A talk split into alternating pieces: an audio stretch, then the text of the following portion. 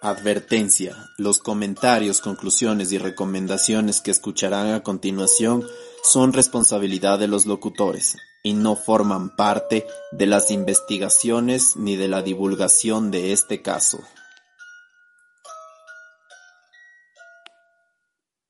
Hola a todos y todas, yo soy Guillo. Yo soy Nelson. Y estás en donde vive el miedo.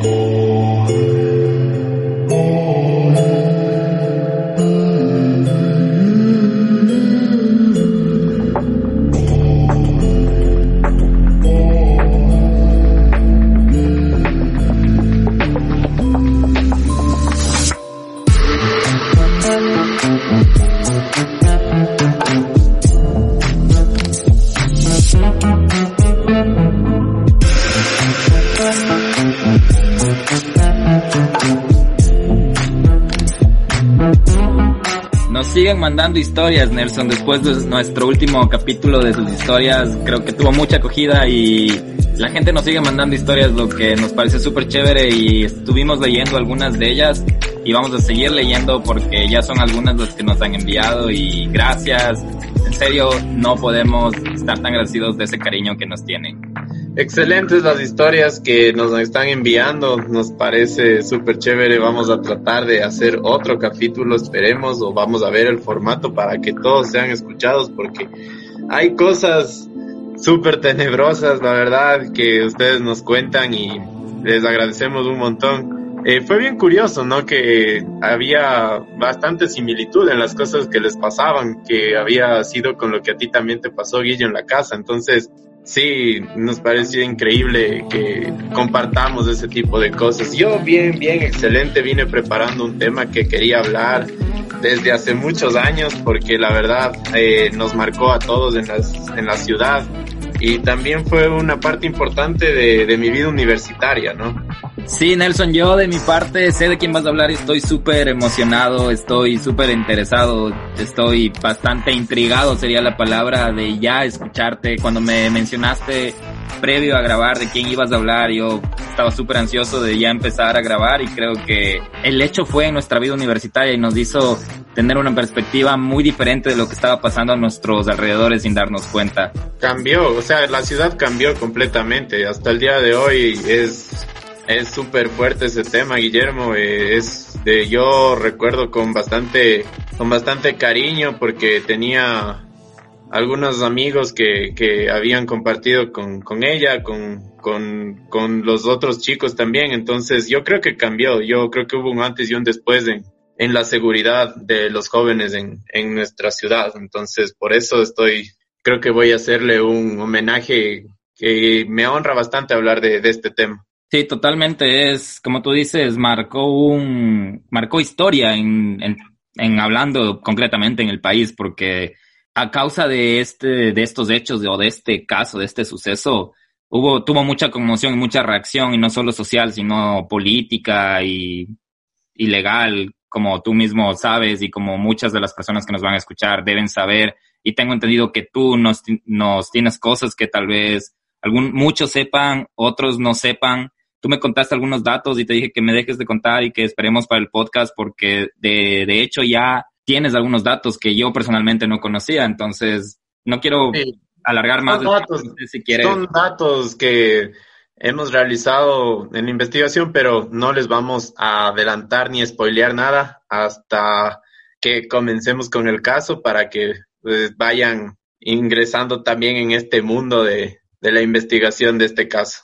Entonces, empecemos, Nelson, sin más retrasos y todo. Este es un caso y un capítulo totalmente hecho por Nelson, a quien le encanta el crimen y el que nos complace con esos casos tan bien indagados. Entonces, Nelson, por favor, cuéntanos de quién vamos a hablar este séptimo capítulo de Donde vive el miedo. Entonces, este caso es el de Karina del Pozo.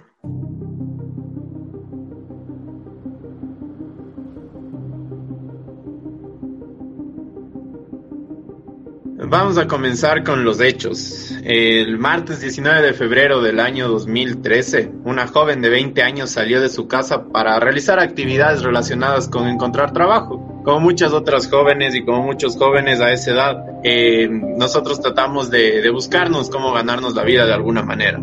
Se dirigió a varios lugares a registrarse y dejar hojas de vida en locales comerciales de la ciudad. Ella era modelo, eh, pero quería dedicarse a otras actividades para poder seguir desarrollándose profesionalmente. Es así como ella se había topado con Cecilia, su amiga, la que la acompañó durante parte del día y en la noche también. A eso de las 2 de la tarde, estas chicas se reunieron con algunas amigas en un bar en el norte de Quito. Después se encontraron con Juan. Cuando ya empezó a oscurecer, Juan les incentivó a ellas a que se peguen una botella en su casa ubicada en el sector de la Granda Centeno. Y les dijo que invitaría a algunos amigos que ellas ya conocían, que no se preocupen, después les van a dejar a sus casas. Todo normal, como típico eh, día de la semana cuando estás en la universidad o cuando a veces trabajas, entonces todo tranquilo. Juan y Cecilia estaban en una misión, hacer que Nicolás, que era el ex de Cecilia, vaya a la casa de Juan para que regresen porque ellos habían terminado hace tiempo y habían tenido algunos problemas. Al parecer Karina, como ya era tarde, ella ya quería irse.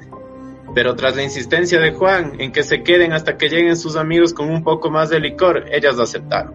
David, José, Manuel llegaron al lugar.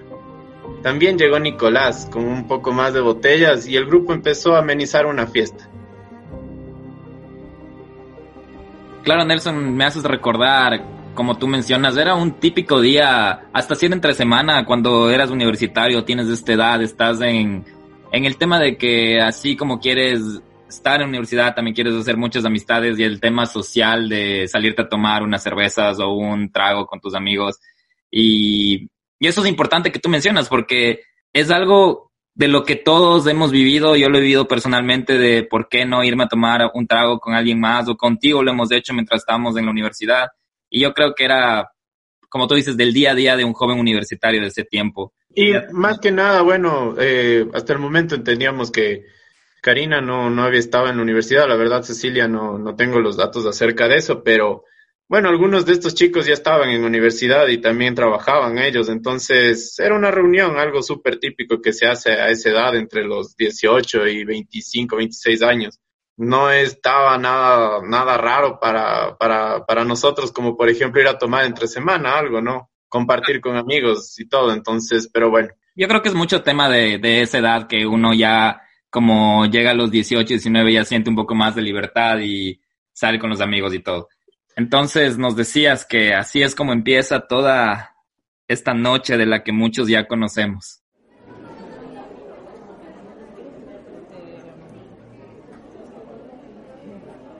David veía a Karina a los años. Ellos ya se conocían. José también le conocía a Karina y de hecho las cámaras de seguridad captaron besándose en el estacionamiento del edificio cuando ellos bajaron a fumar esa noche. Manuel fue el que les acolitó. Él se llevaba bastante con José, eh, pero él tenía una actitud un poco diferente con los otros chicos, ya que era más o menos como el nuevo del grupo de los que ya se conocían. A eso de las 2 a.m., las chicas, David, Manuel y José, se subieron a la camioneta de Manuel y le fueron a dejar a Nicolás y a Cecilia. Cecilia presuntamente le había dicho a Karina que se quede en su casa a dormir, pero Karin indicó que tenía que regresar de ley a su casa porque su hermano le estaba esperando. Ya estoy yendo, fue el último mensaje que recibió Milton del Pozo. Él era hermano de Karin. A las 4 pm del 20 de mayo, es decir, del otro día, José publica en su Facebook con letras mayúsculas de un estado, que chuchaki. Wow, eso no sabía tengo entendido que debes de haber hecho una buena indagación acerca de estos temas porque esto del mensaje de texto yo personalmente no sabía. Eh, tenía algunas ideas de lo que había pasado, pero como te dije, qué bueno que no me dijiste nada porque quería reaccionar a todo lo que me cuentas y sigue, sigue, sigue adelante. Sí, bueno, esos, estos datos, como les digo, me tocó indagar bastante, pero no importa, o sea, para mí tratar de llegar y el dato mínimo que sea, tratar de, de ponerlo en la investigación me parece súper importante. Pero bueno, sigamos.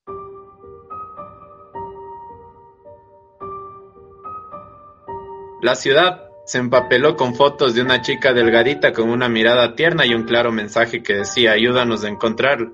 En esos papeles, en esos pósters digitales, También indicaba que Karina había tomado un taxi la madrugada del 20 de febrero con destino a su hogar y que esa fue la última vez que se le vio. Además, habían detalles de la forma en que Karina estaba vestida. Incluso los mismos con los que ella estaba esa noche habían difundido los pósters de la información. ¿Ya cuándo se empapeló la ciudad? Entre el 20 de febrero y el 23 de febrero empezaron las indagaciones de Milton, que era el hermano de Karina con el que ella vivía, porque recordemos que Karina era huérfana, no tenía papá ni mamá y vivía con su hermano. Entonces él empezó a buscarla en la morgue, en todo lado, en la policía, incluso era llamando a todas sus amigas, eh, preguntándole si es que la habían visto, si es que no se había ido tal vez a otro lugar. Eh, fuera de la ciudad, es cuando empiezan sus amigas mismo, que era raro porque Cari siempre pasaba em, en, su teléfono posteando actividades sobre modelaje y, también ese tipo de cosas. Entonces, por eso se les hizo súper raro y es cuando ellas también empezaron a realizar esto, a compartir y a difundir esta información a partir del 20 de febrero. Ok, ¿por qué Nelson? Dime si me equivoco, tú creo que sabes más de esto, pero tú solo puedes reportar un alguien desaparecido después de las 48 horas o es 24 horas? ¿Cómo funciona ya? Así es, las 48 horas son las más importantes para la búsqueda de una persona que está desaparecida. No, pero te decía, te decía las, ¿cuándo tú ya puedes reportar a una persona como desaparecida? ¿Después de las 48 horas o inmediatamente de las de la desaparición? ¿No hay como una regla que te diga después de las 24 horas, después de las 48 horas? No, tú puedes reportar a una persona desaparecida desde el momento en que no sabes ni te da respuesta de dónde está. Hasta las 48 horas es el tiempo que se considera importante para la investigación de encontrar el, la, persona en este caso, pero una vez que tú ya no tienes indicios eh, de la vida terrenal de esta persona, ya se puede eh, em, denunciar a la policía un desaparecido. Ok, sigue, sigue Nelson. Gracias.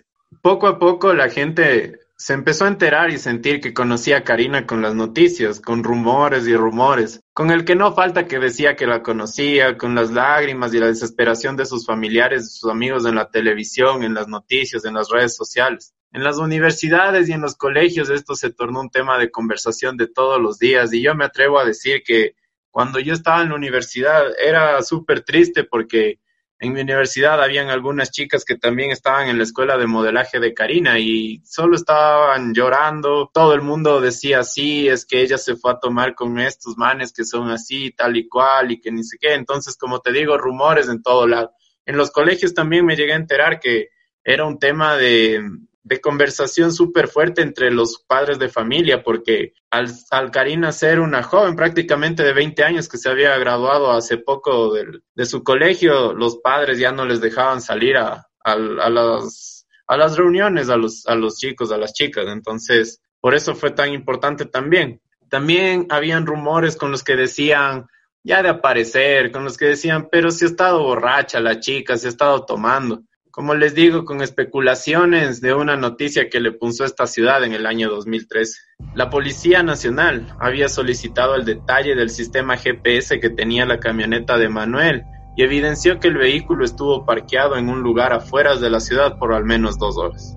El 27 de febrero del mismo año, Karina fue encontrada en Llano Chico, exactamente en la Manuel Benítez y 17 de septiembre, cerca del sitio donde había mostrado la parada del vehículo. Los policías de la unidad antisecuestros habían recibido la orden de avanzar hacia el sitio. Cuando los policías realizaron el reconocimiento del lugar, encontraron el collar de búho metálico que usó Karina cuando estaba cuando salió esa noche. Luego retiraron troncos, piedras y maleza y hallaron el cuerpo de Karina en estado avanzado de descomposición. Nelson, entonces aquí ya vas a hablar acerca de la de cómo fue encontrado el cuerpo. Me supongo que va a ser bastante descriptivo, así que las personas solo queremos darles una advertencia acerca de las de cómo fue encontrado el cuerpo, así que Nelson. Su cadáver presentaba fracturas en varios huesos de su cráneo. Había heridas conocidas como desgarradas contusas en su cara, abulsiones, su mandíbula yacía quebrada, la cuenca de su ojo izquierdo estaba brutalmente aplastada, y lo que fue algún día su bonito rostro quedó completamente desfigurado. En sus uñas tenía impregnadas tierra y desprendimiento del epidermis, lo que indica que se habría resistido al ataque. Investigaciones nuevas también dicen que en sus uñas habían encontrado folículos de cabello de una mujer, pero lo, lo, que es verdad es que ella tenía signos de agresión sexual, ya que no fue vestida y la sepultaron con lo que encontraron alrededor. ¿Qué es lo que pasó? ¿Qué fue lo que le llevó a alguien a asesinar brutalmente a esta joven con tanto odio o con tanto placer?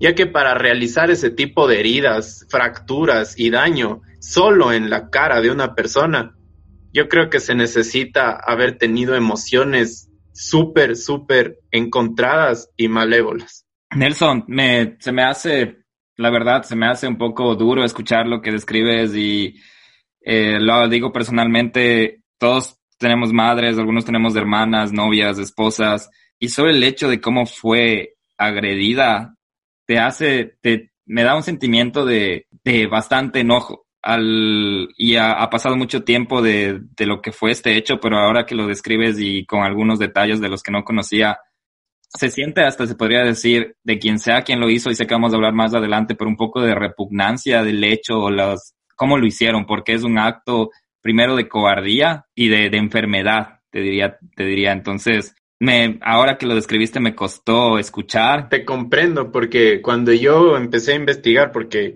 yo, esto de aquí ustedes lo pueden ver, ya les voy a dar el número de caso para que ustedes pueden ingresar a la página de la fiscalía y leer lo que dice el, el informe de medicina legal, el informe de criminalística, no me estoy inventando nada de esto. Entonces, cuando yo empecé a leer, la verdad sentía tanta tristeza, tanto enojo como tú dices, eh, llegar a dañar a una persona indefensa, porque es, era una chica eh, súper delgadita que pesaba, creo que aproximadamente unos 60 kilos y era alta. Entonces, tener eh, la fuerza para realizar este tipo de cosas, la fuerza mental, para mí es no sé, es algo repugnante como tú dices. Pero bueno, avancemos. Como les indiqué, estos son los hechos que se conocen y todo lo que podemos hablar en honor a la verdad hasta aquí. Ahora voy a hablar acerca de las versiones de los familiares, amigos y también de los implicados, para que ustedes puedan tratar de indagar y saber quién pudo haber sido el culpable de, este atroz acto.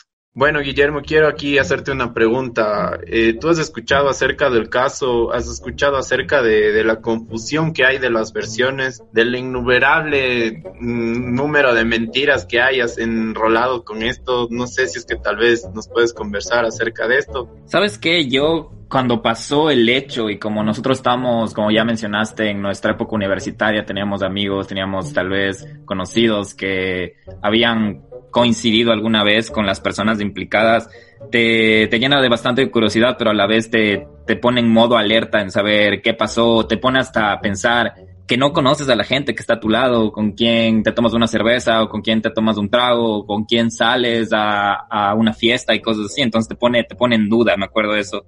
Luego fue un caso que conmocionó un montón al país. Todo el mundo hablaba de esto empezaron las versiones, eh, recuerdo clarísimo cuando la, la encontraron y, y, como tú dices, yo creo que fue una de las personas que cuando dijeron que desapareció, yo pensé, va a aparecer, ya de aparecer. Cuando se supo que estuvo muerta, ya, ya te empiezas a interesar un poco más en el tema para saber qué es lo que pasó y ahí es donde hubo las versiones de, de las personas implicadas, ¿no? Y no sé si, yo sé que vas a hablar más adelante, pero los primeros implicados fueron cinco personas de lo que recuerdo que fueron las personas que estuvieron con ella en teoría y luego se fue recabando a ver quién fue, quién estuvo con ella hasta el final. Usaron algunos recursos, como tú mencionaste, lo, lo del rastreo del GPS del auto, pero tengo entendido que tú vas a hablar un poco más de eso. Voy a esperarme hasta opinar porque no quiero dar como adelantos. No, como te dije, no he leído tu, tu, tu, tu investigación, entonces no quiero adelantar algo, pero tengo mis pensamientos te voy a contar más o menos de lo que yo pensé en ese momento y lo que pienso ahora, porque ha sido un caso de que sigue. Y tú nos vas a contar eso, sigue hasta el día de hoy, hasta el año 2020, sigue con muchas dudas porque fue un caso muy mediático, con mucha presión mediática, política y social, como tú mencionas.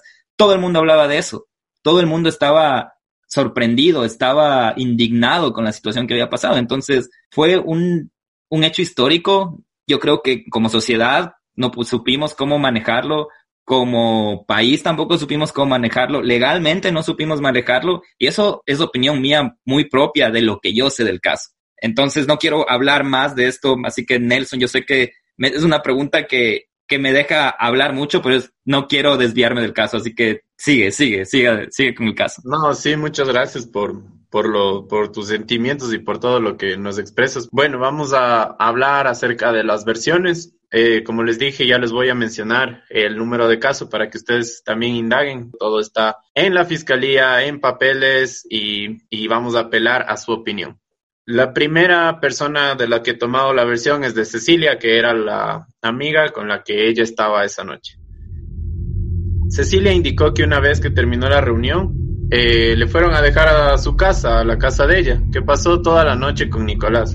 Eh, pero amigas suyas indicaban que no se llevaba tan bien con Karina.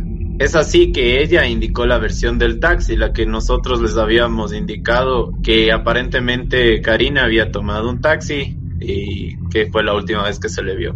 Nicolás, que era el ex novio de Cecilia, indica lo siguiente.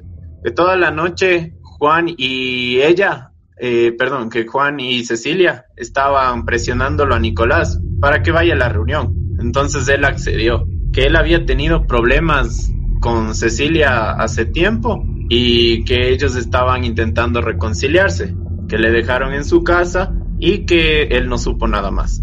Por estas dos versiones, tanto Cecilia como Nicolás salieron de las investigaciones debido a que no eran parte del círculo de sospechosos por haberse bajado del vehículo cuando aún Karina estaba con vida.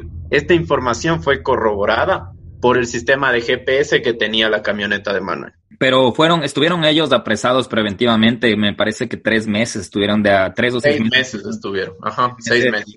Y, mientras, yo sé que vas a hablar más adelante, pero aparte de su testimonio, creo que hubo algunos, algunas pruebas de, de evidencia que se encontró en la camioneta, entonces, o en el auto, en esta pick-up, que es, podríamos mencionar como se dice en otros países, donde se le encontró las evidencias de lo, de quién había estado ahí. Pero bueno, Nelson, sigue. Vamos a hablar de Manuel. Manuel en primera versión indicó la historia del taxi que ya les había mencionado, pero una vez que fue detenido, tuvo cruce de palabras con David y con José, apegándose más a la historia de José, indicando que David había estado discutiendo con Karina cuando estaban cerca de su casa. Ella decidió bajarse del vehículo. David tras discutir con ella la había agredido. José y Manuel se habían bajado a ver qué pasaba por los ruidos y es cuando David la había ahorcado y atacado a Karina con una piedra. Él dice que David le pide a Manuel que asesine a Karina. Y Manuel indica que se asusta y que no lo hace, pero que sí accede a mover el cadáver. La valoración psicológica forense evidencia que al momento de ser evaluado Manuel poseía una personalidad evitativa, que es normal tratar de evitar lo que te están preguntando. Pero preocupado del rechazo, que es dependiente de los estímulos de la situación y que es temeroso, que no quería llegar a una zona de asumir las consecuencias. Es así como el testimonio de Manuel cambió prácticamente alrededor de tres veces cuando fue indagado.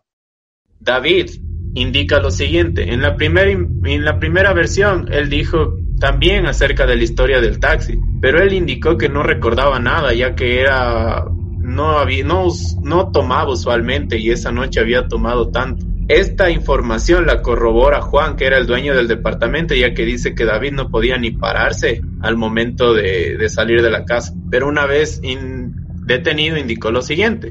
En la fiesta vio a Karina besarse con Juan, el dueño de casa, que había hablado con Karina hace tiempo y también indicaba que ya estaba en el vehículo cuando él se quedó dormido porque no acostumbraba a quedarse hasta tan tarde y además tenía que cuidar a su mamá que tenía cáncer al otro día temprano, que Manuel y José le habían dejado en su casa antes de ir a dejar a Karina.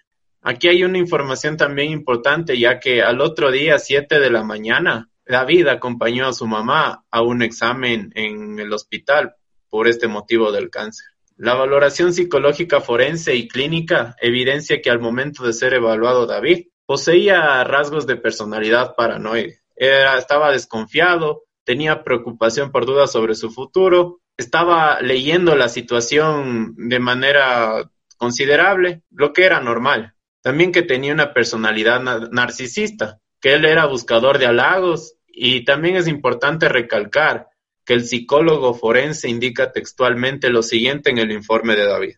No se han encontrado indicios de actitudes misógenas o de, violencia contra las mujeres. Este informe psicológico es el informe forense 2013-397 del caso 0076 de 2013, que es el de Karina del Pozo. Y por último tenemos la versión de José.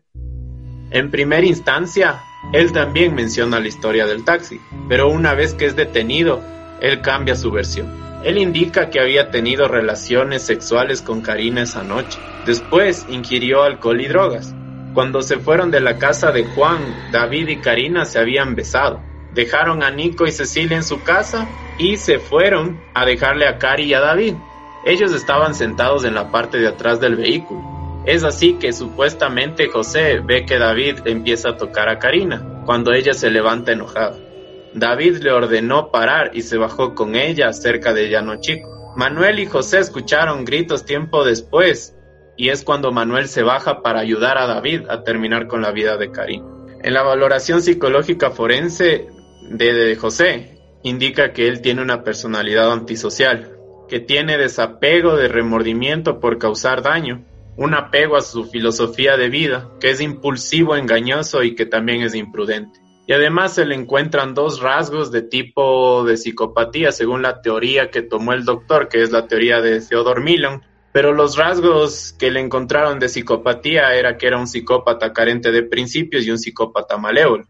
El psicópata malévolo usualmente es vengativo, hostil, y tiene la ira para cometer impulsos primitivos, es decir, la persona que se raya de vez en cuando y golpea las paredes o rompe los vidrios, ese tipo de, de, actitudes tenía en su personalidad José.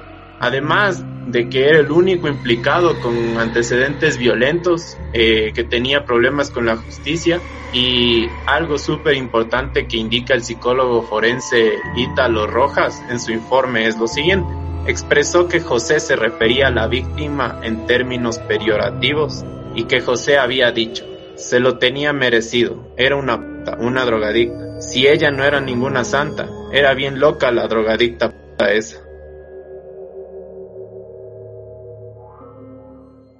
Lo que pasó después. El 28 de febrero del 2013, se realizó la audiencia de formulación de cargos en contra de cinco de los sospechosos donde quedaron detenidos. El 3 de octubre, meses después, el Tribunal de Garantías Penales de Pichincha acusó en calidad de autores a David Piña, Gustavo Salazar y José Sevilla por considerarlos responsables del asesinato de Karina del Pozo. El 28 de marzo del 2014, la Sala Penal de la Corte Provincial negó los recursos de apelación y la nulidad de la sentencia presentada por los tres ciudadanos, donde se ratificó la sentencia de 25 años de reclusión mayor a los implicados. Hasta el día de hoy, se sigue peleando por la libertad de David Piña. Manuel Salazar había hablado y sigue manteniendo la versión de que David Piña asesinó a Karina del Pozo. José Sevilla se ha amparado en el silencio y no ha dado palabra alguna de lo que ha sucedido. Es así como este caso nos deja más dudas que respuestas, nos deja más indagaciones, nos deja eh, perplejos, nos deja con iras, con tristeza. No sabemos lo que pasó, hasta ahora no se sabe quién es el verdadero eh, homicida. Eh, sabemos que prácticamente las personas que están detenidas o tienen complicidad o tienen relación con el caso por varios factores que los vamos a proceder a comentar a continuación. Pero es así, estos son los hechos que sucedió con Karina del Pozo. Qué importante y qué interesante lo que mencionaste de los perfiles psicológicos de cada uno de ellos, de lo que dijeron, lo que se les catalogó. Y eso a mí, a mí me deja mucho que pensar acerca de la personalidad de cada uno, valga la redundancia, de cómo, cómo era cada uno de ellos. Yo, después de todo esto, después de que pasó el caso, yo he estado siguiendo muy de cerca porque me interesó por el mismo hecho de que, no sé, el mismo hecho de tratar de conocer, porque entre más conoces, más puedes como estar alerta de lo que está pasando. He escuchado muchas versiones, eh, tengo mi punto de vista acerca de lo que ha pasado, he estado siguiendo desde la parte legal de Nicolás y Cecilia, Felipe Rodríguez fue la persona del el abogado de Nicolás que estuvo con él el momento de cuando él fue apresado y que lo dejó después de seis meses, ayudó a su liberación. Y el caso del tema, que es un tema muy, muy sonado ahora hasta la fecha, es de lo que mencionaste acerca de la inocencia de David Piña. Y mm, las pruebas están ahí. Yo te digo, fue un, personalmente, mi opinión personal es que después de haber, eso te decía que, que yo al, al momento que pasó eso tuve los sentimientos encontrados de que sí, lo hicieron, fueron tales, pero una vez que tú ya empiezas a conocer más del tema, empiezas a esclarecer tus dudas y te das cuenta de que el proceso tuvo bastantes incongruencias. Es por esa misma razón que si me están escuchando y pueden investigar acerca del proyecto Innocent Project, que es una, una fundación ONG de acá, de, de los Estados Unidos, que se encarga de tratar de, de esclarecer estos, estos casos donde alguien fue condenado sin prueba válida. Y eso es lo que pasó con David. No hubo una prueba que, que de lo que sé, y Nelson, dime si me equivoco, una prueba que valide que él estuvo en el momento, en el lugar de los hechos. Lo que sí hubo para los dos implicados, lo que hubo para Gustavo y José, que se encontró prueba de ADN en, la, en el auto, se encontró sangre en el auto de ellos, donde ellos estaban sentados, mientras que David no se encontró nada, hasta lo que yo sé. Lo único que yo supe, como tú dices, que David estaba muy tomado, se había pasado de tragos, pero eso te digo, es un, es un tema que hasta la fecha sigue gente, hay gente, este proyecto Innocent Project, el abogado representante es el abogado Caña, si no me equivoco, y él está tratando de, de apelar a una, a una nueva audiencia por esta falta de pruebas con las que él fue condenado, porque hasta él fue condenado como autor, como autor del crimen, más no como coautor. Fueron los coautores, fue José y Manuel. Lo que también me dejó a mí una gran duda es como que los tres fueron condenados a 25 años de prisión. ¿Por qué no fueron condenados como coautores a la mitad de la condena, sino todos los tres fueron condenados a 25 años, como autor y como coautores? Sí, yo creo, Guillermo, que la razón por la que se les condenó a los tres a 25 años fue porque en ese entonces creo que la fiscalía tenía la presión mediática y la presión directamente de cuando es mediático un caso siempre pasa al ejecutivo, o sea, pasa a la presidencia y la presidencia ordena que se resuelva lo, lo antes posible, como lo habíamos visto con Hermosa. No sé si lo recuerdan o si es que lo escucharon, si no les invito a hacerlo pero cuando fue mediático el caso, lo único que querían era que haya detenidos, que haya sentenciados y no les importaba nada más. Entonces, por eso las incongruencias.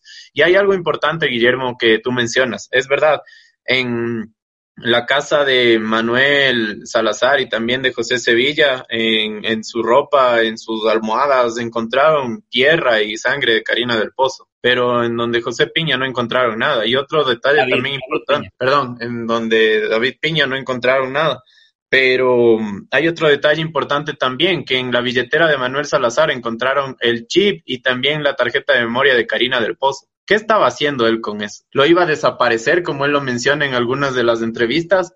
¿O estaba guardando algún tipo de trofeo? ¿Recuerdas como yo mencionaba acerca de los psicópatas que casi siempre guardan trofeos? No se sabe, no podemos saberlo. En este caso, por eso nosotros, al menos yo lo considero que todavía está sin resolver. Yo creo que sí se va a apelar a una revisión de los hechos en algún momento, pero qué importante, o sea, al menos para mí, eh, nosotros como Ecuador estamos tratando de, de, de, aprender, de avanzar, y de hecho este caso es tan importante porque estipuló el femicidio en el COIP eh, después de que sucedió esto, gracias al apoyo de la familia de, de Karina del Pozo y la Asamblea Nacional estipuló el femicidio como un delito. Nelson, tenemos a alguien que nos va a hablar un poco más a detalle del tema. Hola, buenas noches. Mi nombre es Diana Herrera. Yo soy vocera de la colectiva feminista Creando Juntas. Muchas gracias por, por el, el espacio y por tomarnos en cuenta para este podcast. Bueno, respecto a la, a la pregunta que ustedes me plantearon sobre el caso de Karina del Pozo y cómo esto implicó, y mejor dicho, la palabra sería más que implicó, eh, fue una, un detonante para que se pueda establecer la tipificación del femicidio en el COIP. Pues bueno, recordemos que más o menos Eh, este caso fue en el año 2013, ¿no? En febrero del año 2013. Entonces, a partir de eso fue un boom porque eh, se movió muchísima gente en redes sociales, fue un caso muy mediático, bastante mediático. Entonces, ahí surgió esta propuesta de ley para tipificar el femicidio dentro del Código Orgánico Integral Penal que justamente en ese año se estaba eh, debatiendo, ¿no? Así que, eh, bueno, por ese lado yo creo que este caso específicamente, Karina del Pozo, más allá de lo mediático, fue como un, un eje de, de lucha y de que se visibilice la importancia de que exista este tipo de, de, violencia ya dentro del código. ¿Por qué? Porque, eh, bueno, a partir del 10 de agosto del 2014, el, el asesinato de mujeres por odio al género está tipificado como femicidio, según el artículo 141 del COIP, como les comentaba hace un momento. También, eh, bueno, es importante determinar que la violencia contra la mujer se evidencia en relación de desigualdad, ¿no? Es decir, ¿A qué nos referimos en esto? A que cuando se detecta que es el hombre quien tiene el poder dentro de la relación. Para, ¿Cómo nosotros podemos identificar este tipo de situaciones? Es viendo el tipo de estado de ansiedad, la dependencia emocional, la baja autoestima de la mujer, que son síntomas que evidencian que la persona es víctima de algún tipo de violencia.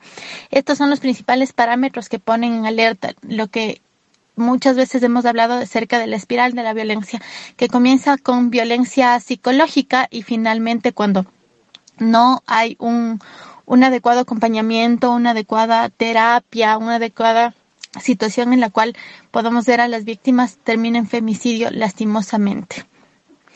Este, igual forma, la tipificación del femicidio nos ha permitido que se identifique este tipo de violencia, tomando en cuenta que Ecuador es uno de los últimos países en tipificar este delito a escala de América del Sur, ¿no?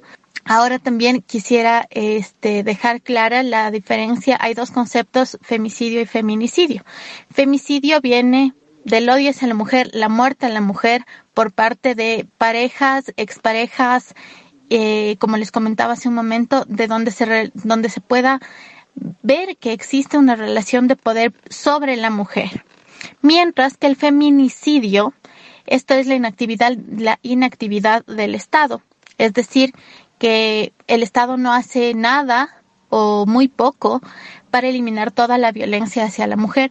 Y en ese sentido sí creo que es importante aclarar que eh, el Estado actualmente no nos garantiza los derechos a las mujeres y en tiempos de pandemia de COVID-19, pues lo estamos viendo porque las mujeres dentro del confinamiento están siendo mucho más agredidas, mucho más violentadas por sus agresores, porque están encerradas con sus agresores en casa.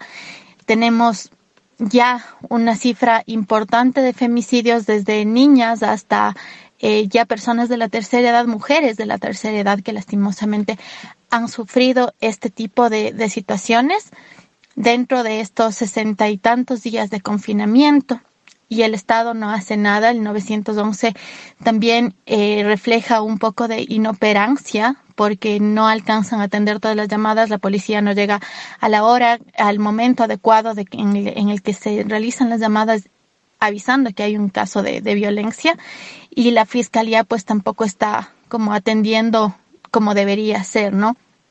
Así que en este sentido yo creo que el feminicidio es importante saber que existe en el Ecuador porque no hay las garantías por parte del Estado y no las ha habido lastimosamente desde hace algún tiempo, desde muchos años atrás, no solo algún tiempo. También es importante que sepamos que estadísticamente la edad de las víctimas de femicidio está entre los 15 y 30 años. ¿Por qué? Porque dentro de estos rangos se ve marcada la mayoría de casos, pues es la mujer mucho más activa en sus entornos en cuanto a escuela, a colegio, a universidad, a trabajos, a poderse comenzar a relacionar con otro, con más gente, no con amigos, amigas, gente de, del círculo social que la rodea. Y esto también es un poco más, es como eh, la mujer está más expuesta a encontrarse en este, en este círculo. El femicidio es un paso gigante en la legislación ecuatoriana. Es el resultado de la lucha de mujeres durante muchísimos años. Eh, cabe recalcar también, ¿no? Que existen movimientos y grupos de mujeres que luchamos contra la violencia de género y la conquista que se ha logrado en este, en estas leyes es algo que, que es de, de, gran escala. Todavía nos falta muchísimo por hacer, pero ya el hecho de que existe y que se visibilice la muerte a las mujeres por un tema de poder, de, de poder patriarcal y machista, es un gran avance. También eh, es la primera ley de protección a la mujer aquí en el país, ¿no? Recordemos que después, en el año 2018, eh, se, se, se aprobó la ley de, la ley orgánica de prevención de violencia contra la mujer. Entonces, sin embargo, esto no hubiera sido posible si no tipificábamos primero el femicidio. Ahora, como para finalizar, una feminista muy nombrada que se llama Marcela Legarde, ella es una, una feminista mexicana, quien también fue diputada allá en México, ella logró que en su país se tipificara el feminicidio. Y es importante recalcar una frase de ella que dice que el feminismo no muerde, pero el machismo sí nos mata. Gracias. Ella fue Diana Herrera del colectivo feminista Creando Juntas que nos aclaró muchas dudas acerca del feminicidio y el femicidio. Muchas gracias Diana por compartir esto con nosotros. Aparte de esto, también volviendo al tema, hubo otros temas importantes, Nelson. Dense cuenta también que es importante la valoración psicológica forense, porque yo voy y pongo mis manos al fuego que David Piña no hubiera sido procesado de esa manera en otro país, que utilizara también la psicología forense y también la eh, este tipo de estudios que los tomara un poco más en serio, porque la valoración psicológica, al final, cuando no hay pruebas, es lo que te puede dar un indicio a, a encontrar un culpable. Dense cuenta también el, el tipo de valoración psicológica que se hace a los tres prácticamente implicados y vean quién, quiénes son los que tienen el indicios de poder haber asesinado a Karina. Entonces, creo que también podría ser una alternativa, ¿no? Se tomó mal, como tú dices, el procedimiento, eh, se tomó el testimonio de Manuel Salazar como la última verdad y a la final se los juzgó a los tres. Y hay otro dato también interesante, Guillermo, mira el día del, del, del, juicio que les hicieron a ellos, el 3 de octubre del 2013. David Piña estaba bañado en lágrimas, estaba bañado en lágrimas del rato que, que le sentenciaron. José Sevilla le había dicho a un policía al momento que le sentenciaron, bueno, lléveme rápido a la cárcel porque ya mismo se acaba el partido de Ecuador contra Bolivia. Eh, Manuel Salazar había dicho, qué pendejada de país, por par piedrazos te dan 25 años. Veamos también ese tipo de actitud. Yo sé que podría ser irrelevante al caso, ¿no? Pero se pueden hacer un montón de cosas todavía. La fiscalía, también la parte legislativa del Ecuador puede examinar psicológicamente a estas personas nuevamente para hacer incluso una rebaja de condena, para determinar quién fue el asesino en verdad. Para mí el caso, como te digo, Guillermo, algún día se va a abrir algún día se va a reabrir y ahí podremos tener más datos, pero por el momento creo que los únicos que pueden juzgar somos los que estamos atentos a esto y también las personas que, que, que pueden de alguna manera saber que es importante que la vida de, de, las, de las personas tiene que ser libre. O sea, el hecho de que seas una mujer que estés en la noche con tres hombres no te tiene que dar para que sea, te dé miedo salir. O sea, yo creo que debe ser cultural el tema de, de erradicar el machismo, de erradicar la violencia de esta manera. O sea, todos creo que tenemos que ser libres de poder hacer lo que, queramos y estemos seguros. Entonces, eso también es otra parte importante de lo que les quería mencionar.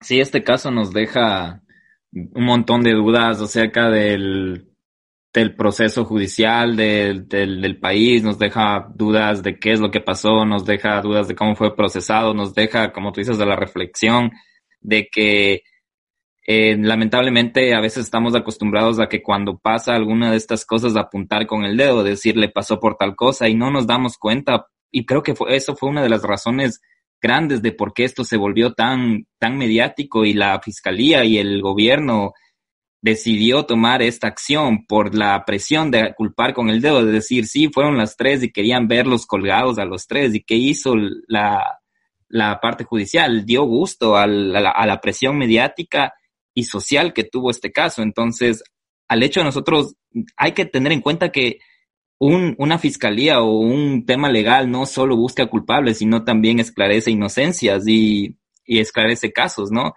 Y como te decía, este caso nos lleva mucho a la reflexión porque yo recuerdo que como idiosincrasia buscando culpables cuando esto pasó, buscábamos culpar hasta la pobre afectada, cuando no, ella no tuvo la culpa de nada. La única culpa que ella tuvo fue de confiar en los que pensó que eran sus amigos. Y, la, y esa culpa la, la hemos vivido todos porque, como te digo, nunca vas a acabar de conocer a las personas. Cuando esto pasó, conmocionó, nos dejó, creo, por un buen tiempo a muchos de los jóvenes en ese tiempo pensando con quién estoy al lado con quién he salido el fin de semana, con quién he salido entre semana, con qué grupo de amigos, porque te acuerdas, Nelson, si salías con tres amigos a las ocho de la noche, a las diez había otros ocho que no conocías, pero con ellos estabas tomando una cerveza, estabas bailando, estabas pasando bien, y nunca sabes qué puede pasar en la cabeza de estas personas. Entonces nos lleva mucho a la conciencia, nos hace pensar en que debemos saber cuidarnos y también saber tratar de identificar a las personas peligrosas que están alrededor nuestro y todos estamos, de, todos estamos vulnerables de este caso, de este tipo de acciones. Entonces, tener bastante conciencia y no estar buscando culpables, porque todos, todos podemos pecar de confiar en una persona. Eso sí, Guillermo, también eh, mencionar que mm, de todos los tres implicados, del único que se sabe, a David Piña fue el que le violaron brutalmente en el, en el, en la cárcel. Eh, la verdad, yo creo que él también ha sufrido bastante, ¿no? Porque justo tres días después de, ser detenido, su madre, por la que luchó contra el cáncer de ella por bastante tiempo, fallece. Encima de eso fue violado en la cárcel y lo sentencian a 25 años, que presuntamente puede ser inocente, entonces, y que él no se acuerda, o sea, yo no sé, nunca, la verdad, he estado en el estado de, de, de no saber qué pasó ni, ni nada, pero mm, no sé, o sea, sí debería ser horrible que te culpen por algo que no recuerdas, o sea, debe ser, debe ser algo, algo fatal también, ¿no? Y, y bueno, los otros eh, chicos también que están detenidos, creo que Manuel está en la misma cárcel de David, entonces no me, no me querré imaginar la convivencia el rato que David, si es que algún rato lo vea Manuel, cómo, cómo reaccionaría o algo, o sea, si es que él tiene todo ese, e, esos, esos antecedentes, ¿no? Te cuento un poquito de, de, de, cómo, de lo que yo leí, de lo que sé, cómo está el caso ahora, porque también les invitaría a la gente que nos escuche. Hay un reportaje de uno, de un canal televisivo del país que ha seguido muy de cerca este, en años, en el transcurso de años, desde que pasó el caso, en tratar de esclarecer qué es lo que pasó y lo, lo hace muy, muy claro, valga la redundancia de cómo lo explica. Y les va a dar mucho que pensar porque habla acerca de las versiones de cada uno de ellos y ustedes van a ir pensando desde cómo pensaron al inicio hasta qué es lo que piensan ahora y los dejo a libre, hasta libre opinión porque pueden escuchar cómo habla Gustavo, Manuel Gustavo Salazar, cómo habla él en su entrevista, escuchar a David. Y solo el hecho de ver esa diferencia de tipo de cómo ellos hablan te deja mucho en qué pensar, en quién fue el culpable y quién no fue el culpable. Como dice, sí, él estaba, él fue violado lamentablemente y por eso también se abrió una denuncia a la, a la correccional de la Tacunga, creo que era donde él estaba, donde compartía eh, sentencia con Manuel, pero él había, solicitó un habeas corpus para ser trasladado de esa, de esa correccional por la violación que tuvo y por todos los maltratos que tuvo ahí. El habeas corpus fue aprobado, si no me equivoco, en octubre del año pasado y él fue pasado a la cárcel 4 de Quito. Entonces él ahora está cumpliendo su condena ahí a la espera de una nueva apelación a lo que está haciendo el doctor Ocaña por el, con el proyecto Innocent Project para ver si puede, ver, puede ser revisado este caso debido a que no hay pruebas. Y en este reportaje ustedes pueden ver, hay muchas personas del ámbito legal que aseguran de que no hay pruebas, que esto, que hasta si él es culpable, debería existir una prueba de que es culpable. Pero en papel, en parte legal, él no es culpable como autor, porque no hay pruebas. Entonces, te doy mi opinión personal, te doy mi opinión bastante personal, y después de haber, ese, haber visto ese reportaje, yo me quedo con la idea de que él no, fue él no fue autor del crimen, David Piña no fue autor del crimen, si los tres son culpables, puede que sí, pero estoy de mi parte personal seguro que él no fue autor del crimen. Hay otros detalles que creo que me contabas tú el otro día de esto, no sé si... Sí, o sea, como te decía, hay, hay bastantes inconsistencias en el, en el caso. Otro detalle que también habíamos mencionado es que una de las últimas exámenes forenses es que encuentran folículos de los cabellos de una mujer en las manos de, Karina. Pero eh, eso también, a mi parecer, me, me choca un poco porque incluso a Manuel Salazar también le sorprendió.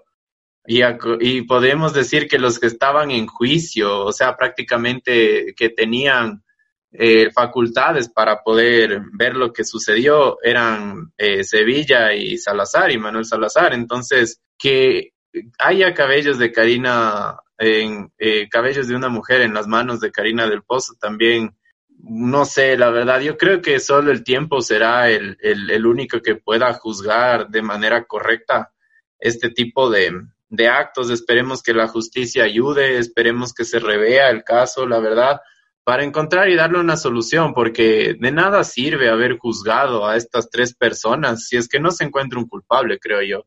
Yo creo que mm, al menos la justicia no va a quedar en claro, la justicia es ciega por este tipo de cosas, pero no va a, esclarecerse ni tampoco se va a determinar eh, un, yo creo que una honra hacia Karina si es que no se encuentra quién fue el, asesino. En fin, este es un, caso prácticamente parcialmente sin resolver, sin resolver.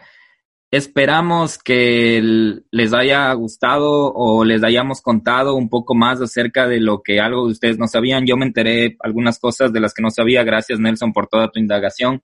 Y es un caso, como les digo, parcialmente sin resolver pueden seguir investigando, pueden ir chequeando, esto va a seguir, está parado por toda la situación del país, pero mírenlo, escúchenlo, saquen sus propias conclusiones. Nosotros estamos abiertos de cualquier tipo de comentario que tengan.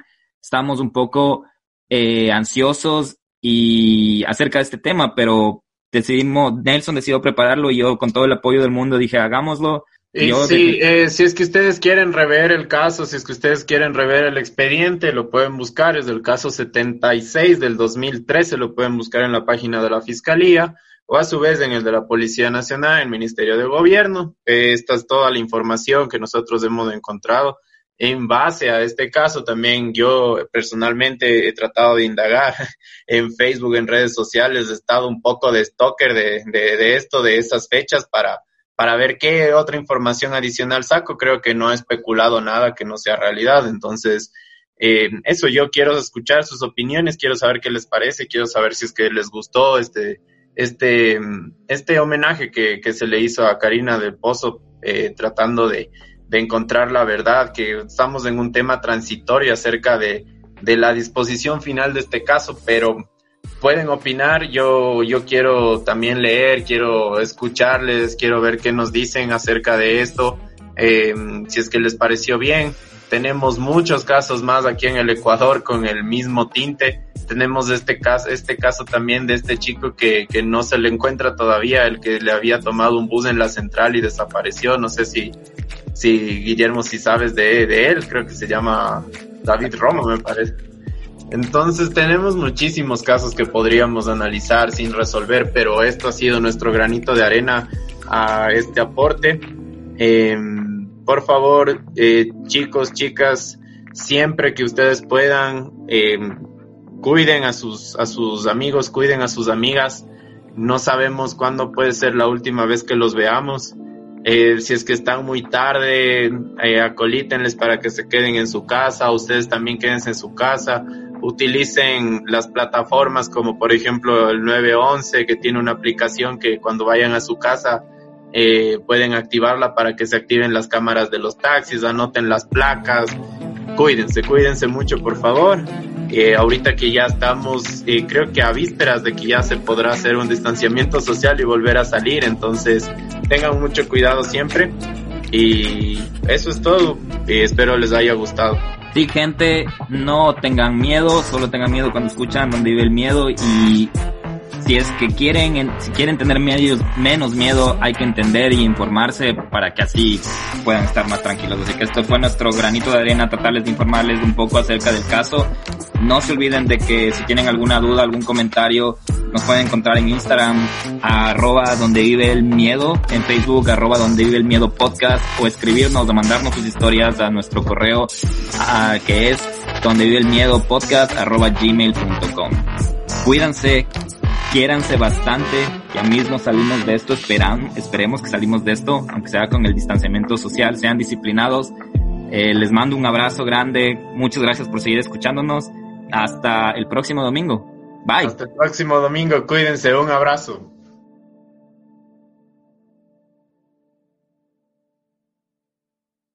Este capítulo fue escrito por Nelson Ola, editado por Guillermo Díaz, música por Hatton, Scott Buckley, Mew, Kevin MacLeod y Audio Nautics.